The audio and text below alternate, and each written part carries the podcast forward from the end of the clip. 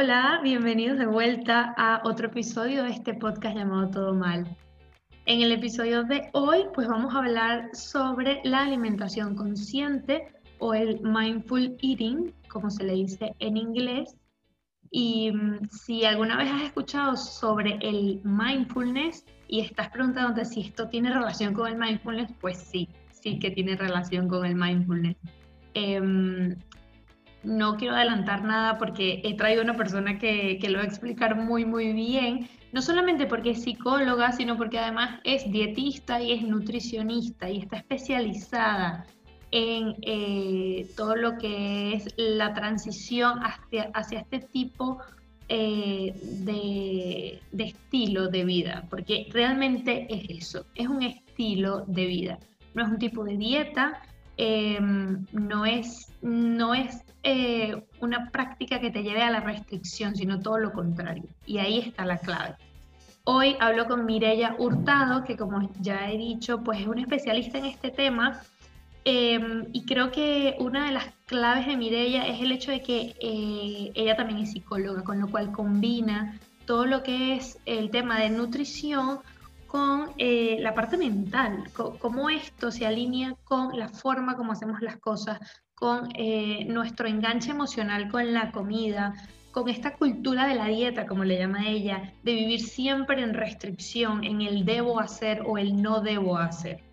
El mindful eating viene justamente a un poco derribar estos mitos, a desaprender las conductas que hemos aprendido durante muchísimo tiempo y a entender cómo escuchando nuestro cuerpo y flexibilizando la manera como nos alimentamos, en el buen sentido, eh, nos puede llevar a tener una vida más plena y en definitiva con mayor bienestar. Así que acompáñenme en este episodio repleto de detalles muy, muy interesantes en esta conversación que he tenido con Mirella Hurtado. Sin más preámbulos, empecemos. Hola Mirella, bienvenida una vez más a otro episodio de este podcast, eh, el episodio número 34. Eh, feliz de tenerte aquí, de al fin poder tenerte aquí porque te tenía en la lista desde, desde la temporada número uno Así que, que nada, que bienvenida y estoy contentísima de poder hablar de un tema que me parece tan interesante y además con una persona que eh, lo maneja muy bien. Muchas gracias, Analina. Un placer estar aquí contigo por fin. Ya sé que ha costado poquito ahí encontrar un, un rato, pero mm, bueno, pues muy contenta de poder estar aquí contigo. Sí, sí, ha costado un poco, pero bueno, lo importante es que, es que ya estamos, así mm. que, que nada, que vamos a empezar. Em, este tema mindful, mindful eating, ¿no? O alimentación consciente sería la traducción al español. Em, a lo mejor hay personas que les suenan porque han practicado el mindfulness, por ejemplo, y dirán, ¿esto tendrá algo que ver? ¿Tendrá relación? Bueno, empecemos un poco por ahí. Cuéntanos qué, de qué se trata esto del mindful eating y por qué no es un tipo de dieta. Vale, sí. Em, como dices, mindful eating es comer con conciencia, comer eh, de forma consciente. Y, básicamente esto de comer consciente, que es como este mindfulness, es poder darnos cuenta de todos los patrones que pueden haber en torno a nuestra conducta alimentaria. Y ahí, Annalina, podemos estar hablando de patrones desde comer en piloto automático, porque estamos siempre ¿no? en este modo hacer y vamos con prisas y al final la comida pues ocupa como muy, muy, poca, muy poco espacio, ¿no? Le damos poca importancia, comemos de cualquier manera, rápido, delante de la tele, de pie, etcétera. Entonces es como esa conciencia de en qué medida ese piloto automático nos puede estar ese patrón influenciando en las elecciones que hacemos, cómo comemos, cuánto comemos, etcétera. También conciencia, Analina, de patrones que pueden ser culturales y ahí podemos estar hablando patrones vinculados al control de la comida, la mentalidad dieta, que pueden estar influenciando también en nuestras elecciones y que pueden alejarnos del autocuidado porque nos colocan muchas veces o la mayor parte de las veces o siempre en ciclos de ese control que luego nos lleva al descontrol, eh, las consecuencias de la mentalidad dieta, de la restricción, que tienen consecuencias a nivel de estrés, consecuencias a nivel de prohibirnos placer, de no atender bien las necesidades nutricionales del cuerpo, etcétera y conciencia también de patrones que, pueden, que podemos tener desde la infancia, que pueden estar también muy presentes, ¿no? Y pueden ser patrones analina desde eh, pues eh, que obligatoriamente nos tenemos que terminar todo en el del plato porque eso es lo que aprendimos, o patrones de muy vinculados a, sobreingerir, a comer mucho, sentirnos muy llenas, porque eso es lo que aprendimos también de pequeñas, a veces por, por mentalidad de escasez de nuestros propios padres, patrones de comer emocional, de utilizar la comida como para sentirnos mejor, que puede ser algún aprendizaje también familiar o que hemos ido aprendiendo sobre la marcha. Entonces, Básicamente la alimentación consciente es el poder parar a lo largo de nuestro día a día, tomar conciencia de estos patrones que se manifiestan en forma de pensamientos, de urgencias, de emociones y ser capaces de dar respuestas más vinculadas a nuestro autocuidado. Es decir, es aprender a responder en vez de reaccionar. Y esto no tiene que tener ninguna forma concreta. Es decir, en la alimentación consciente sí que es verdad que hay como una serie de principios que es como aprender a escuchar más el cuerpo, no a responder en el día a día más desde un lugar de, venga, esto que estoy sintiendo es hambre o no es hambre, más conciencia de el sabor, el olor, la textura de los alimentos, más presencia en, la conciencia también, ¿no? de las señales de saciedad, de satisfacción, pero no solo es eso, sino que también es conciencia ¿no? de nuestros patrones aprendidos, de cómo es nuestra vida y desde ahí hacer elecciones. Mm. Lo digo esto, Analina, porque es importante Em, no confundir la alimentación consciente con el nunca comas eh, si no tienes hambre o para de comer a ciertos niveles, porque ahí estaríamos en reglas también. ¿vale? Entonces, siempre para mí me gusta mucho la práctica, la conciencia plena desde dónde estoy yo y qué me puede ayudar a cuidarme, dónde estoy yo y qué me puede ayudar a cuidarme. Mm. Cuando, cuando lo vas explicando, yo lo que, lo que mm, lo que veo como una manera de resumirlo es que siento que la alimentación consciente es como una liberación de muchísimos patrones, ideas que tenemos en la mente sobre el comer, ¿no? Porque hablas mucho de, dejar eh, esta idea de la dieta, de dejar el control, em, sí, como de liberarnos de muchas cosas que hemos ido un poco haciendo inconscientemente, cabe muy bien la palabra, desde que estamos pequeños. Y esto que mencionabas de, de comete todo lo que está en el plato, eso a mí me, me, llega mucho porque es que yo era muy problemática para comer de pequeña y a mí me decían siempre esto, era comete todo lo que hay en el plato, ahí no puede quedar nada. Entonces, es verdad que al final vas creciendo un poco con esto. Em, cuando hablas, por ejemplo, de esos principios, ¿no? ¿Cuáles son esos principios que pudiéramos decir son el beneficio mayor de, empezar a comer de esta manera? O sea, porque una persona hoy, escuchando este podcast, tendría que plantearse si de verdad esto es una manera de, a lo mejor hacer un giro en, su vida. Claro. Eh, bueno, yo siempre digo que, que, aquí la clave es que cada una y cada uno valore si lo que está haciendo le está funcionando para, cuidarse como se quiere cuidar, es decir, que, vaya, que lleven la atención a la experiencia de eso que están haciendo, en qué medida sienten que por ahí ¿no? están haciendo las cosas desde un lugar de elección, que realmente se sienten mejor a largo plazo, de que es sostenible a largo plazo. Es decir, como valorar, ¿no? Esto, esto que estoy haciendo me sirve, me ayuda, no me ayuda, ¿en base a qué? Pues en base a cómo cada una y cada uno se quiere cuidar. Entonces, como tú bien dices, la clave de la alimentación consciente es la libertad, es decir, porque tenemos un, cerebro que tiene una tendencia a funcionar por, hábitos, por patrones aprendidos y eso es, lo que seguimos repitiendo y repitiendo y repitiendo porque ya, bueno, pues es lo que he aprendido, no sé hacer las cosas de una forma diferente. Ahora bien, esto que he aprendido a hacer realmente me está sirviendo o no me sirve. Y entonces desde ahí, desde esa conciencia, esa es la motivación para empezar a hacer las cosas de forma diferente, ¿vale? Entonces, vivimos en un contexto que se nos dice, el autocuidado eh, se practica desde un lugar de control, de restricción de dietas, ¿vale? Pero una pregunta que yo siempre hago a mis acompañadas, ¿cómo te ha funcionado a largo plazo cuidarte, cómo te ha ayudado a cuidarte a largo plazo esto de haberte pasado la, vida a dietas?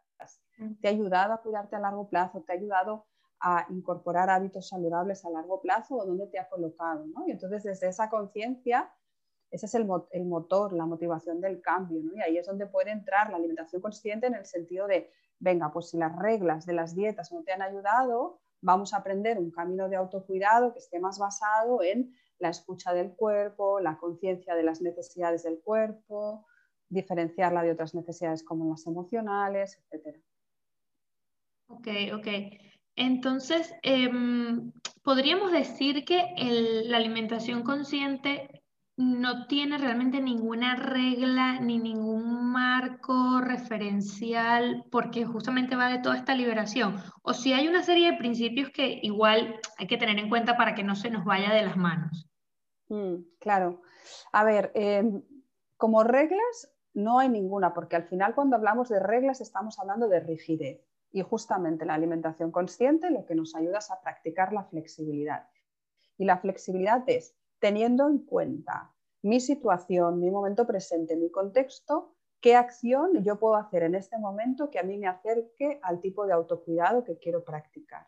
¿vale? Entonces, la alimentación consciente lo que hacemos es como acompañar a las personas a dónde dónde pueden llevar la atención para hacer esas selecciones. Es decir, en base a qué yo elijo en este momento comer, no comer, parar ya, qué tipo de alimentos. Entonces, ahí es qué es lo que tengo que escuchar, dónde tengo que llevar la atención. Y ahí aprendemos a llevar la atención a qué estoy pensando, qué emoción estoy sintiendo, qué hay en mi cuerpo, es hambre, no es hambre, son las emociones manifestándose en el cuerpo. Entonces, esto es un aprendizaje basado en el darnos cuenta. Y esto no, está basado en reglas. Sí que es verdad que, bueno, es, eh, aprender dónde llevar la atención, ¿vale? Y esto no es incompatible, Analina, con que una persona pueda eh, funcionar por una pauta de alimentación, por un mm. planning, para nada es incompatible. Es decir, porque yo puedo escuchar mi cuerpo y a la vez llevar un planning nutricional. ¿Por qué? Pues porque mm. me ayuda esto de tener un orden, de saber cómo combinar los alimentos, etcétera. Sí, sí, justo a eso me refería, porque es verdad que muchísimas personas hemos estado a lo mejor eh, con la idea de la dieta y, de fondo a lo mejor no lo necesitabas, más allá de, un tema estético, ¿no? Pero es verdad que hay personas que, bueno, que sí, que por salud necesitan llevar eh, una serie de pautas de alimentación, por no llamarlo dieta ni, ni régimen, que aquí en España me da mucha risa que, que, la gente lo dice, estoy a régimen, y cuando yo empecé a escuchar eso, yo decía, a régimen, esto suena como que es una dictadura, me da... Qué palabra más horrible, sí, sí. Es horrible, es horrible esa palabra. Pero bueno, el hecho es que sí, que hay personas que a lo mejor pueden pensar, bueno, esto me encanta, me parece genial, esta libertad, esta apertura, pero al final yo necesito unas pautas, porque es que si no me descontrolo. Claro. Bueno, ahí hay una parte que yo creo que es importante, que muchas veces el, descontrol, y no, somos muy conscientes, es, es, fruto del exceso de control. Justamente cuando nosotros estamos muy en control es cuando tenemos una tendencia a descontrolarnos, ¿vale? Pero repito, nuevamente, em, la alimentación consciente no es incompatible con que haya un planning y una organización y una información y un conocimiento nutricional, ¿vale? Es decir, como nutricionistas, dietistas nutricionistas, hay muchísimo trabajo a hacer desde la alimentación consciente, ¿no? En acompañar a nuestras eh, clientas y clientes a que exploren ¿no? pues posibilidades, opciones de nutrirse, de combinaciones, que exploren cómo se sienten ante las diferentes combinaciones, eh, pues cuánta energía me da esto, cómo me ayuda a sentirme satisfecha, desafiada, etcétera, ¿no? O sea, hay mucho, yo creo que los planes nutricionales para nada son incompatibles, pero eso sí, desde un lugar siempre de, flexibilidad, de permitirnos modificar, de no dejar de escuchar el cuerpo, porque en realidad el problema de esto, Analina, es cuando eh, ponemos todo, todo el peso en ese papel y dejamos de escuchar nuestro cuerpo, porque ahí no estamos interiorizando nada, estamos simplemente funcionando por esas reglas externas. Entonces, siempre yo creo que el camino es cómo podemos compatibilizar el que podamos tener una guía, una pauta, una orientación, una organización, con el no dejar de escuchar nuestro cuerpo. En esto veo mucho esto, esto de desaprender, ¿no? Desaprender mucho de lo que creemos que ya sabemos y, viene mucho que ver con el tema interno. Y yo creo que aquí está la clave, por ejemplo, en tu caso, que además eres psicóloga, porque esto pasa muchísimo por el tema interno. Porque como tú le dices a alguien que toda la vida ha estado alimentado de una cierta manera, porque como bien has dicho, mi familia me ha alimentado así, y decirle que eso está mal. Hay personas que dicen que, que es que no pueden concebir eso, porque es como ir en contra de una tradición familiar. Claro, claro. Sí, y, ahí hay una parte, Analina, donde yo creo que es bueno como poder llegar a, caminos de medio, ¿no? Es decir, no es o aquí como de esta manera o como de la opuesta, ¿no? Es como cómo podemos, porque evidentemente esta parte cultural es muy importante y nos nutre emocionalmente también, ¿no? Pues, pues los platos que nos han cocinado nuestras madres, nuestras abuelas nos nutren emocionalmente y eso está genial. Ahora, a veces es como ese perseguir ese placer y esa nutrición emocional, ahí pues como perdemos un poco de vista el, el cómo le sienta nuestro cuerpo, las necesidades momento a momento, ¿no? Porque a lo mejor yo hablo, por ejemplo, ¿eh? de una paella que me encanta, pero hay, cuando yo, por ejemplo, entre semana, yo hablo de mi caso personal, ¿eh? o sea, aquí sí. Hurtado, que, que, entre semana, pues no suelo comer paella porque es algo que me cuesta más de digerir, pues bueno, ¿no? luego me, me baja un poco la energía, entonces pues, la elijo para los fines de semana y entre semana elijo otras combinaciones que me sientan mejor a nivel digestivo, etcétera, ¿vale? Pero esto mm. es un tema personal. Entonces ahí también es bueno que cada uno explore cómo me siente, qué energía me da, estoy aquí apoyando mi autocuidado. Es como cómo se puede hacer una combinación ¿no? entre nutrición y autocuidado que a veces irá más hacia un lado y otras veces hacia el otro. Sí, sí. Me gusta que hayas puesto ese ejemplo porque siempre es bueno un poco hablar también de, de, bueno, esto es lo que me pasa a mí, ¿no? Porque no se ve algo así como, ya, es que tú comes kale y comes no sé qué, no, no, estamos hablando de gente normal que come no. cosas normales. No me gusta nada el kale, no he conseguido incorporarlo en mi alimentación porque no me gusta nada. Bueno, esos son, ¿sabes? Estos alimentos que se ponen un poco también de moda, que, sí, sí. de eso sabrás, sabrás mucho. Oye, te quería preguntar algo, algo sobre, sobre esto de escuchar al cuerpo, ¿no? Del autocuidado, que es un concepto que está muy relacionado con, con el mindful eating y del que tú hablas mucho. Esto de escuchar al cuerpo, realmente cómo se practica, porque cuando nunca has escuchado este término y cuando te lo dicen, esto es así como, como cuando te dicen vete a meditar y, y muchas personas dicen, pero es que esto yo, yo no sé hacerlo, o sea, ¿cómo, ¿cómo escucho esto? Claro. Claro, claro, sí. Me gustaría hacer un apunte, Analina, que yo creo que es importante para la gente que nos pueda escuchar, que a veces hay como mucha dificultad para, para darnos cuenta de lo que hay aquí ahora, porque, porque ha habido una historial pues, de trauma, de abuso, etcétera. Esto es muy importante que la persona pueda tener conciencia de esto, los profesionales de la salud que acompañan eh, pues a, a, personas, porque entonces ahí eh, realmente pues, la dificultad puede tener una explicación y ahí es bueno que las personas puedan buscar un acompañamiento más personalizado, un proceso terapéutico para que esto no sea como más, tras, para que no se convierta como un tengo que más en nuestras uh -huh. vidas que pueda incluso activar aún más es como esas, ese trauma o esas luchas o esas amenazas. ¿vale? Uh -huh. Si no es así, lo de escuchar el cuerpo, al final, Analina, no es ni más ni menos que desarrollar la habilidad de parar a lo largo del día, parar, ¿sí? que es algo que nos cuesta, o sea, como el piloto automático es estar en modo hacer, hacer, hacer, sí. parar y darnos cuenta de qué es lo que hay aquí ahora en nuestra experiencia interna y ahí estamos hablando de qué estoy pensando, qué pensamientos está produciendo mi mente, qué emociones o emociones estoy sintiendo y qué sensaciones físicas puedo estar experimentando en el cuerpo o está experimentando mi cuerpo y ahí podemos estar hablando de sensaciones físicas vinculadas a necesidades, ¿no? Como por ejemplo tengo hambre o no tengo hambre, estoy cansada, hay emociones como el estrés, la ansiedad manifestamos en el cuerpo, es decir, qué es lo que hay aquí ahora y desde esa conciencia, esos, esos parar y escuchar, ver cómo podemos atendernos. ¿no? Y atendernos quiere decir que a medida que nos escuchamos vamos identificando las diferentes necesidades ¿no? y es como, bueno, pues si tengo hambre, ¿cómo? Si estoy cansada, oye, ¿qué puedo hacer para, para, desconectar unos minutos? Si tengo tensión en el cuerpo, ¿qué puedo hacer para soltar un poco este exceso de adrenalina? Y pueden ser unos estiramientos o, subir y bajar escaleras un poco rápido, por ejemplo. Es decir, como, como al final el parar tiene el sentido de darnos cuenta y desde ahí poder dar una respuesta que nos ayude como a atendernos. Mm. Y en tu experiencia con, con los pacientes que, que, que, llevas este camino, al inicio es un camino que debe ser un poco cuesta arriba, ¿no? O sea, es un poco como mm, difícil al, al inicio. Mm, habrá, habrá quien, quien te dice, yo esto no lo sé hacer, no, no lo logro, no, no, sé, porque al final esto es un poco, claro, adaptación, ir un poco pasito a pasito.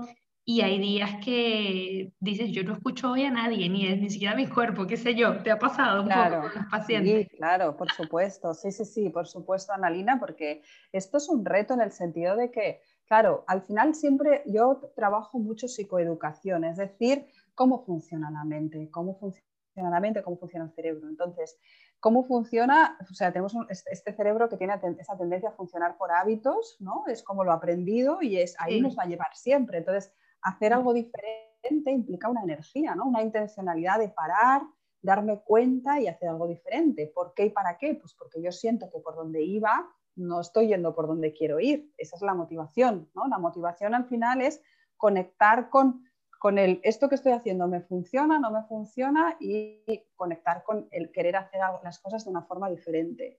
Entonces, ahí es donde yo utilizo mucho, Analina, la herramienta o la práctica de la compasión, que es como el mm. permitirnos ser amables con nosotras en el camino, entender que esto no es fácil, permitirnos fallar y poder generar un discurso interno en vez de machacón y autocrítico, que es el que nos lleva a abandonar pues un discurso más amable, más comprensivo, motivarnos ¿no? desde un lugar pues esto, ¿no? de, más calidez, amabilidad y comprensión. ¿no? Y desde ahí, mm. poquito a poco, eh, es muy importante, Analina, también, ¿no? que, los pasitos sean pequeños, que sean elecciones libres de la persona, es decir, esto no son tengo que, ya tenemos demasiados tengo que en nuestras vidas. ¿no? Entonces, pues esto, ¿no? yo ayudo mucho a la gente a conectar con una motivación, o sea, con una elección libre, ¿no? de venga, ¿Qué, compromiso te gustaría para esta semana? Venga, elígelo tú.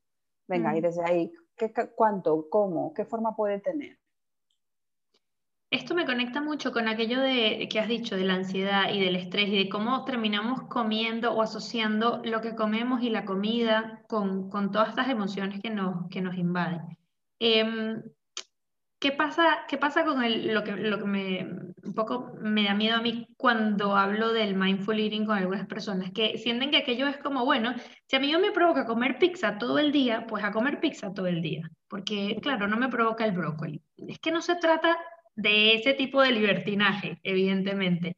Pero ¿cómo tú haces ese, esa conexión entre el eh, date cuenta que es hambre emocional que está bien tener emoción en la comida, y de eso ya vamos a hablar, y date cuenta que es hambre físico, pero como eso ayuda o no a tu autocuidado. O sea, ahí también hay una desconexión, porque hay muchas personas que, que, lo dicen, mira, hoy me voy a comer todo el helado que quiera porque he estado toda la semana entrenando súper bien y hoy me lo merezco. Entonces, mm, ¿hasta qué punto esa parte de emoción está bien canalizada? Claro, bueno, ahí eh, básicamente es preguntarte esa elección, ¿quién la está dirigiendo? ¿Eres tú desde la conciencia? ¿Eres tú desde la conexión con tus valores o es tu patrón de comer emocional el que está dirigiendo esa conducta? ¿Sí? Es decir, es poder conectarte con desde qué lugar hago esa elección. ¿Vale? Entonces, si tú, ¿vale? Si tú pudieras escoger libremente, escogerías libremente o sea, conectada con tu valor de autocuidado, esto de comer pizza, ¿desde qué lugar lo estás haciendo? Porque si lo estás haciendo desde el lugar de sentirme mejor, calmarme, consolarme, evidentemente hay una parte del cerebro que va a decir haz esto porque te vas a sentir mejor, pero ¿a dónde te lleva eso?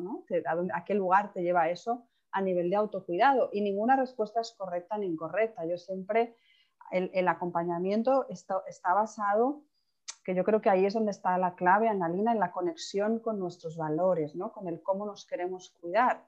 Y esa va a ser la brújula que nos va a ayudar a tomar, a hacer elecciones en el día a día, ¿vale? Eh, comerme pizza está mal para nada, o sea, comer pizza es maravilloso, ¿sí? Ahora, en el momento en el cual yo estoy todo el día comiendo pizza, eh, ¿qué es lo que hay ahí, no? Realmente esa es una elección hecha desde un lugar de libertad o es una elección hecha desde un lugar de necesidad, ¿vale? Entonces, eh, es, para nada es incorrecto. Ahora, tú puedes pasarte así toda la vida o, si tú conectas con que te gustaría hacer las cosas de forma diferente, entonces ahí ya tenemos la motivación para empezar a, para empezar a hacer cambios. Y eso no implica no comer la pizza, implica poder explorar qué hay detrás de esa necesidad de comer pizza todo el día. Ya. Mm. Sí, sin duda lo que veo aquí es que hay mucho trabajo a nivel, a nivel emocional y a nivel interno. Y una vez que eso está balanceado, puedes entender luego claro, lo, que, claro, lo que va a nivel externo, ¿no? Claro, claro, total. Yo siempre digo, Analina, que esto va de comida y no va de comida. Es decir, yo con, con mis acompañadas y mis clientas lo saben, ¿no? Que no solo miramos eso, miramos todo. ¿Por qué? Porque muchas veces la comida, o la mayor parte de las veces la comida, que es placentera, ese placer puede estar teniendo una función evitativa, ¿no? Evitativa pues porque eh, pues a lo mejor hay, hay áreas ¿no? de nuestras vidas que no estamos atendiendo bien, ¿no? pues mm. a nivel de pareja, a nivel de relaciones sociales, de trabajo, etc. ¿no? Y entonces la comida no es ni más ni menos que una forma de regular eso, ¿no? de, de poder sostener eso y que tiene todo el sentido del mundo que la mente busque estrategias, igual que podríamos hacer otras estrategias, hasta la comida, pero hay gente pues, que, que le da por por el alcohol, las drogas, el sexo, eh, las compras, la adicción al trabajo, que esto no se habla, pero para mí es una de las, de las que más daño nos pueden hacer. Y en el fondo son conductas que tienen formas diferentes, pero que tienen la misma función, que es la de hacernos sentir mejor. Mm, mm. Sí, em, esto, esto me recuerda mucho a, a incluso a ver, yo creo que cuando, cuando estábamos más pequeños éramos más conscientes tal vez de, lo que era sentarse a comer. Bueno, hablo también por mí. A mí me decía mucho esto de, es que la mesa es sagrada, o sea, cuando te sientas en la mesa es a comer. Y para mí eso siempre fue alimentación consciente, o sea, de comer sabiendo lo que estaba haciendo, masticando, no sé qué, no estar con el móvil ahí al lado, que es como generalmente hoy solemos estar comiendo. Eh, o atendiendo llamadas de trabajo o lo que fuera y al final no estás, o sea, no estás consciente de que en ese momento estás comiendo. Por eso digo que es un poco como reaprender, porque con, ante tantos estímulos que tenemos hoy, parece que se nos hace más difícil que antes. Claro, claro, sí. Sí, ciertamente. Yo, yo, muchas veces explico que esto es un camino que tiene como dos ramas, ¿no? Y las dos son, van interconectadas. Una es esa analina, ¿no? La de que, como honrar, ¿no? Esta parte del acto de comer, darle el espacio que, necesitan nuestras vidas, porque es una necesidad en la cual estamos nutriendo el cuerpo, pero también estamos experimentando placer y es un placer necesario. ¿no? Y ahí está como el aprender a regular la conducta alimentaria desde la escucha del cuerpo, conciencia de las señales de hambre, plenitud, etc. Y luego, por otro lado, también poder llevar una mirada a qué función puede estar teniendo en nuestras vidas tanto conductas como el comer emocional, como conductas como el control de la comida, la mentalidad dieta, que también pueden estar teniendo una, conducta, una función de, regulación emocional, ¿no? de sentirnos mejor a través de ese control del cuerpo, de la comida, etc.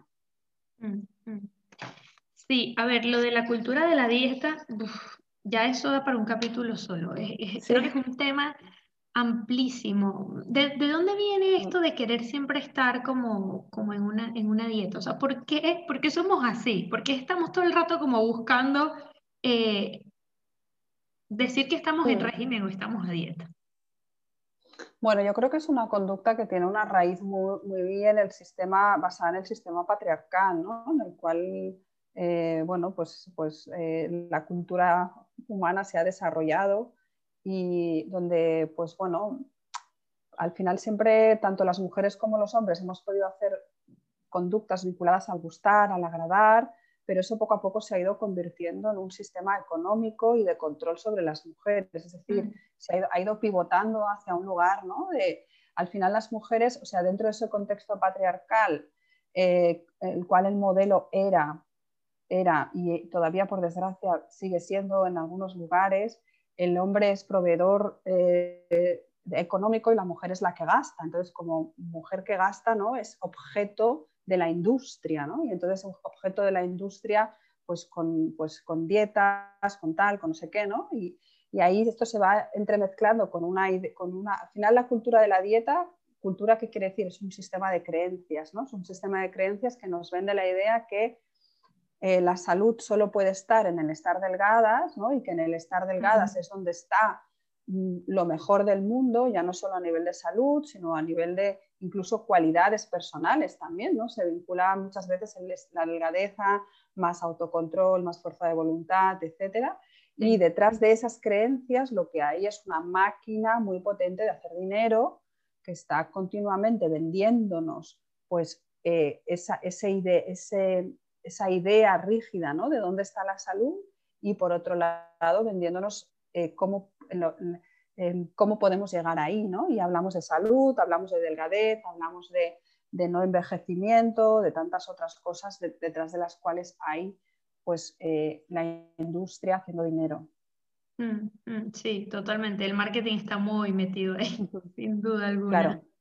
Claro. Em, a ver, si hablamos entonces de que, de que el, mindful, el mindful eating perdón, em, es muy individual, porque depende mucho de tus requerimientos y de tus necesidades y de cómo tú te aproximas a la comida. El concepto entonces de yo como sano o comer sano también viene a ser un concepto individual desde este, desde este punto de vista, ¿no? Claro, sí, sí, completamente, sí, sí, completamente.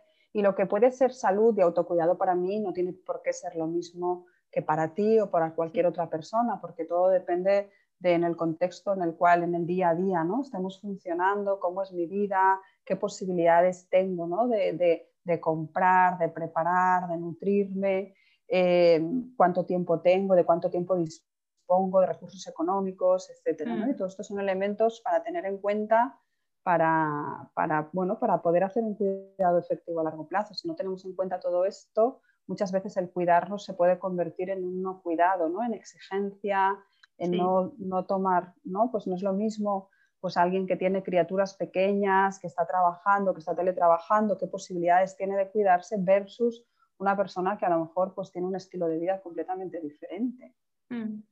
Sí, y es que volvemos a caer ahí en la dieta, o sea, si tienes que ponerte en un plan de exigencia, de cambiar toda tu vida, de qué sé yo, tener que tener unos patrones de, hacer comida, de no sé qué, porque tienes que encajar ahí, pues claro, ahí es donde viene esto que tú dices del, control excesivo que nos lleva al, desastre. Mm. Claro, sí, bueno, porque ahí estamos en ese lugar ¿no? mental de tengo que, de desconexión del cuerpo, que a donde nos lleva, ¿no? Pues es a no, no atender bien las necesidades del cuerpo, a desear todos esos alimentos que nos estamos prohibiendo, a convivir continuamente con la culpa, con la vergüenza, con pensamientos de lo he hecho mal, de no soy capaz, de no tengo la suficiente fuerza de voluntad, etc. Mm, mm. Y mm, Mireya, ¿hay algunos hábitos que tú dirías que son hábitos en el buen sentido de la palabra, ¿no? Como estas cosas que podemos ir incorporando em, que, que te acercan a ese autocuidado y a ese entender desde qué punto comes o tu relación con, la comida. Por ejemplo, esto que, mencionas mucho de pararte y pensar. Eso es una práctica que, si se hace a diario, incluso con otras cosas en la vida, ¿tú crees que es un hábito que, contribuye a esto, que ayuda? Claro, sí. En realidad es una de las cosas que más ayudan. Muchas veces cuando empiezo a trabajar con, mujeres o cuando me preguntáis así en entrevistas, eh, ¿por dónde empezarías? Yo siempre digo. Empezar por intentar eh, incorporar el hábito, el hábito de parar antes de las comidas, hacer tres respiraciones lentas, profundas, llevando la atención a la respiración, que eso ya nos ayuda como a soltar todo ese modo de hacer, un poco todo ese piloto automático y desde ahí intentar empezar a comer un poco más presente, como dándonos más cuenta ¿no? del olor, del sabor, de la textura, dándonos cuenta ¿no? de si hay hambre o no hay hambre, cuánta hambre tenemos, tomando conciencia ¿no? de si hay emociones que están también presentes mientras estamos comiendo, como esa parte ¿no? de darnos cuenta que, en el fondo básicamente lo que estamos haciendo es como poner un poco de distancia, ¿no? O sea, la clave del mindfulness es que nos ayuda como a desengancharnos de la experiencia, ¿no? Yo puedo, evidentemente todas convivimos con emociones y todos, ansiedad, etcétera, pero yo puedo estar enganchada a la ansiedad o puedo poner un poco de distancia. Entonces, parar y darme cuenta de la ansiedad, de lo que hay aquí, ya me hace como colocarme en un lugar diferente y desde ahí hay, hay, espacio para otras cosas. Y es, vale, pues voy a intentar disfrutar o voy a intentar comer más presente, etcétera. Entonces yo te diría parar, y hacer tres respiraciones lentas y profundas antes de empezar a, comer. A comer. Oye, y esto de, comer cuando estás comiendo con otra persona, cuando no comes sola, comer y, hablar con, la otra persona, ¿eso está bien dentro del, dentro del mindful eating? Porque, no sé, luego también he escuchado que, que es mejor como comer tú callada con tu comida y no estar hablando, porque mm. los médicos te llenas de aire al hablar, pero no sé, por ejemplo, yo me disfruto muchísimo poder tener una conversación mientras, mientras como. Me parece que eso hace que sea más consciente todo el, todo el proceso a estar con el móvil que aquello es una adicción. Claro, claro. Bueno, yo siempre digo que, tanto el mindfulness como el mindful eating es importante que ocurra dentro de nuestras vidas y no fuera. ¿Qué quiere decir?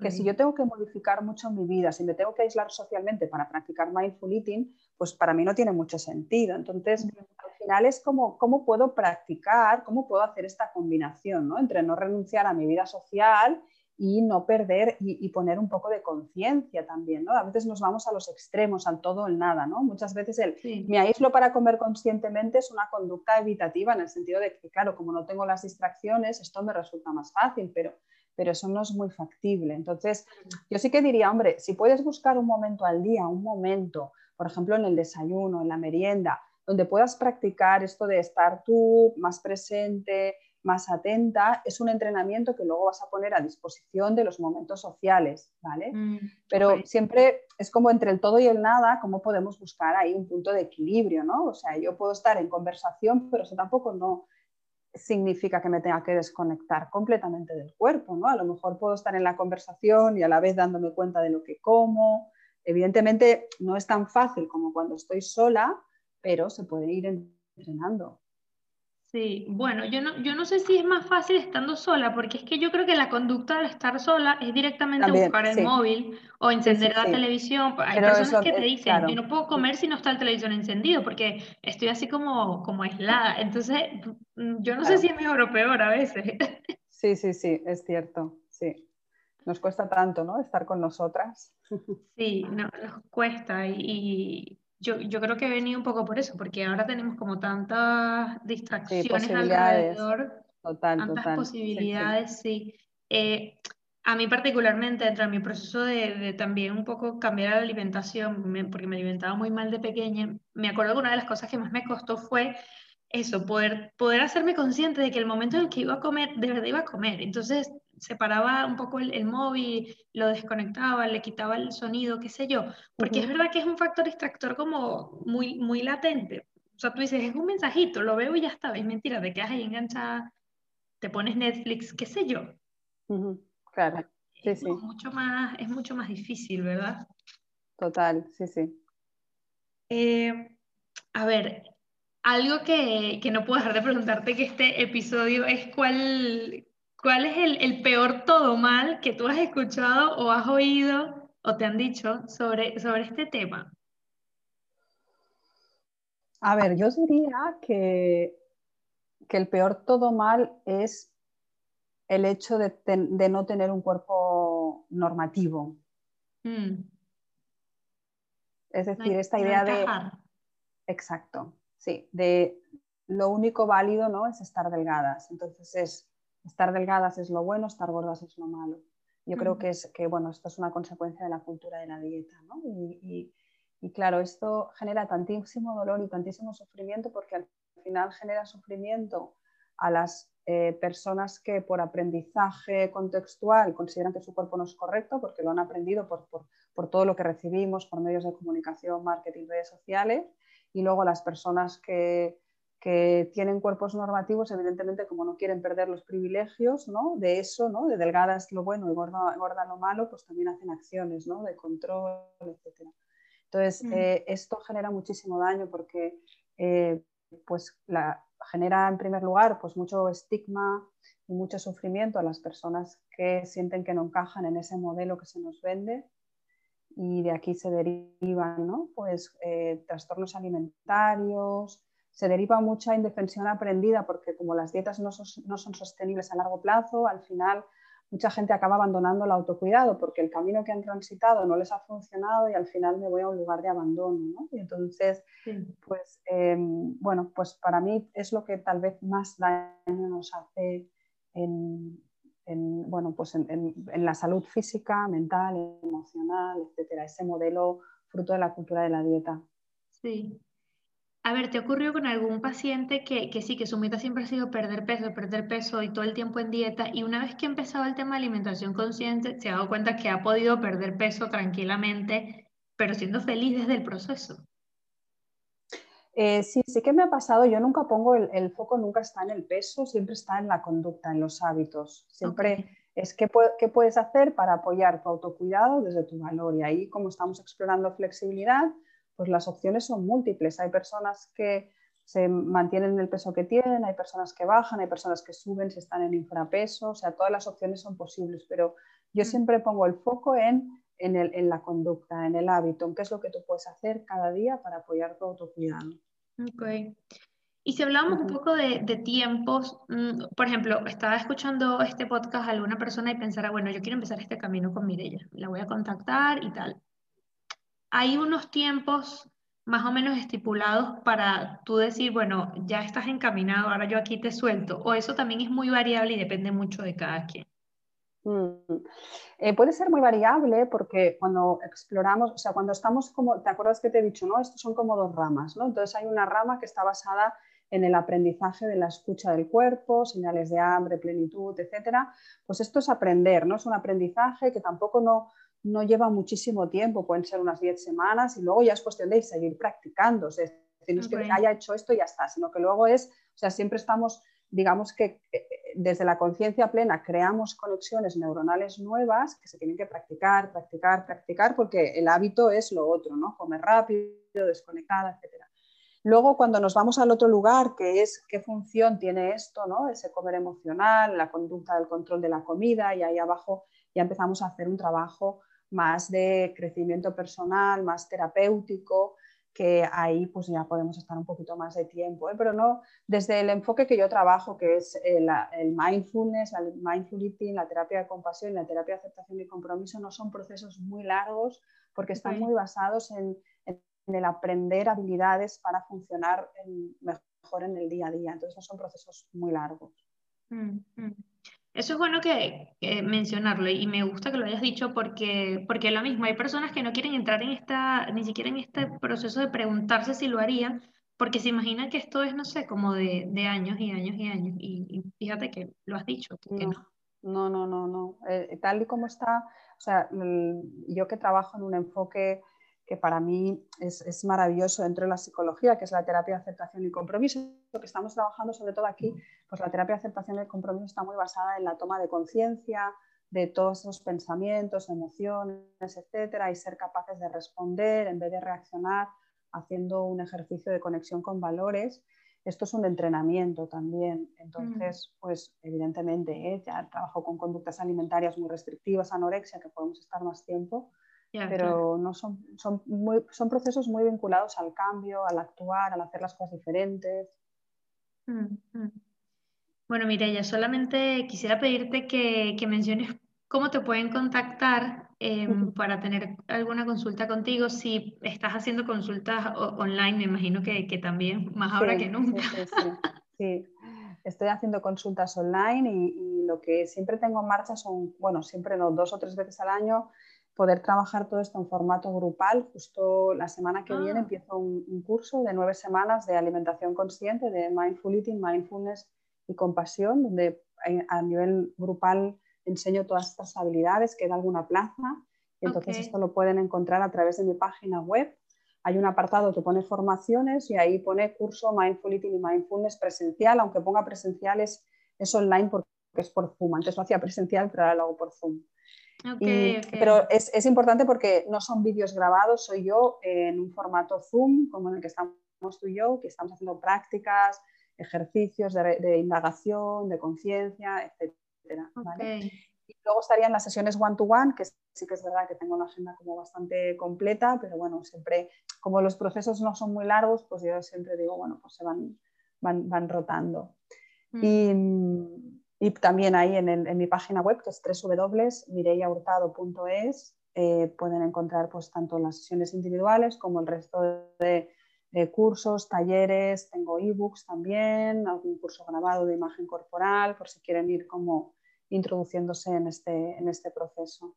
Sí, Justo también vi, vi el ebook en tu web. Y, y, nada, voy a dejar linkeado en, esto en este episodio eh, el acceso a la formación que, que, has comentado, que quedan pocas plazas, eh, el acceso al ebook también, para que el que quiera empezar un poco a, indagar sobre esto. Claro, por su cuenta, sí, sí, porque en el ebook hay muchos ejercicios, hay meditaciones también que se pueden acceder mm. directamente. Mm. Sí, pues bien, es un camino como para ir empezando también a nivel, a nivel individual, ¿no?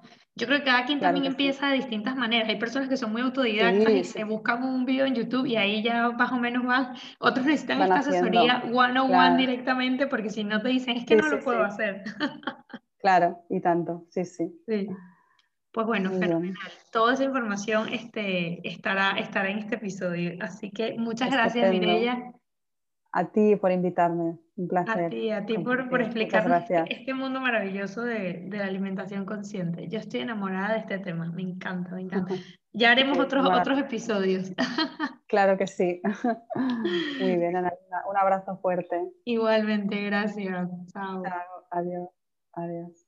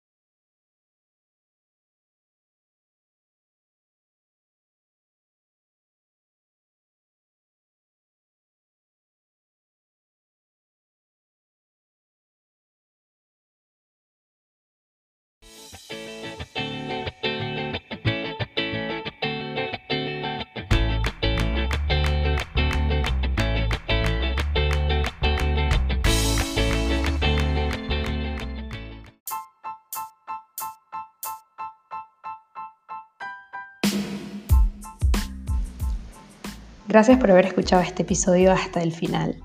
Te recuerdo que me tienes directamente a través de Instagram por la cuenta arroba. Me puedes escribir lo que quieras por ahí. Y también aprovecho para recomendarte que escuches el podcast en la aplicación Podimo. Es una nueva plataforma en la cual está disponible eh, el podcast que me ha dado muy buenos resultados. De hecho, si estás en un país donde no tienes acceso a Spotify por cualquier razón, te recomiendo muchísimo que utilices Podimo. Se escucha muy bien y puedes acceder a él sin ningún problema. Te lo aseguro porque yo me encargué de hacer el testeo. Así que bueno, por allá nos escuchamos también. Un abrazo y nos vemos pronto. Bye.